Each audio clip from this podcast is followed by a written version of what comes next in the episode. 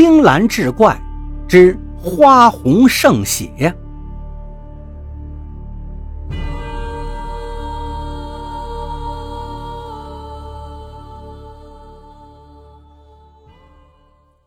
话说青山镇上住了一对母子，母亲勤劳善良，儿子懂事孝顺。母子二人的日子虽过得清苦，倒也幸福满足。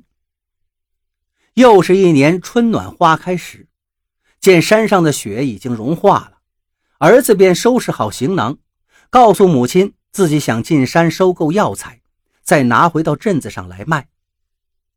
母亲一听却变了脸色，她知道深山险恶，怕儿子遭遇不测，但是她也知道，儿子一旦拿定主意，怕是九头牛也拉不回来了。于是母亲沉吟了半晌。点了点头，道：“儿啊，你要进山也可以，但一定得答应娘一个条件。”说着，转身从柜子深处掏出一个手帕，打开后，里面是三粒种子，黑乌乌、暗沉沉的颜色，像生铁铸就的一样。母亲字字清晰地说道：“儿子，你把这三粒种子带上。”记住，每到一户人家借宿，必须趁主人不注意时，把这三粒种子种在那户人家的屋前屋后。第二天离开时，再把这三粒种子挖出来带上。到下一家还得这样做。答应娘，你一定要做到。儿子见母亲如此叮嘱，便点头答应了。他将手帕包好。小心地放进包裹里。第二天一大早，母亲把一块玉佩戴在儿子脖子上，又把昨天的话仔细叮嘱了一番，这才让儿子上了路。一晃十多天过去了，又一晃一个月过去了，儿子既没有回来，也没让人带回个口信儿，母亲渐渐变得不言不语。从早到晚，只是一动不动地守在门口，向大山的方向眺望着。仅仅几天的功夫，母亲的头发就全白了。这一天，镇上的人见母亲收拾好了一个包裹，准备进山，想要阻止，却听母亲坚定地说道：“是我放儿子进山的，我一定要把他找回来。”母亲知道儿子进山的线路，他一路走来，也不知道走了多远，终于见到了进山以来的第一个村子。他顾不上歇脚，找到了一个人多的地方，从包裹里拿出一幅画，挂在了树上，然后就一声不吭地坐在旁边。村里人见来了这么一个奇怪的大娘，都好奇地围上来看。只见那画上是一朵花儿。花瓣展开，跟碗大小，颜色鲜红如血。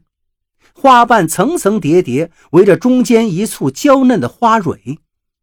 画上还有一行字：“求购血里红，十两银子一朵。”大伙一下子惊叹开了：一朵花居然值十两银子！可是呢，谁都没见过这种花大家伙围观了一会儿，咂摸了一会儿嘴，再看看画旁这个大娘不言不语，就有人压低声音嘀咕道：“这个大娘莫不是个疯子吧？”一晃两天过去了，没有人拿花来换银子。母亲叹了一口气，小心地把画卷好，又向大山更深的地方走去。一路上。母亲只要见到有村庄，无论大小，都要挂上那幅画，等几天，看看是否有人来卖花。饿了就吃一些随身带的干粮，渴了就讨一碗水喝，累了就靠在树上打个盹儿。时间一天天的过去了，这位母亲也不知道经过了多少个村庄，就觉得山势越来越险峻。他知道，越是险峻的山岭，越会有珍贵的药材，儿子也越有可能来过这个地方。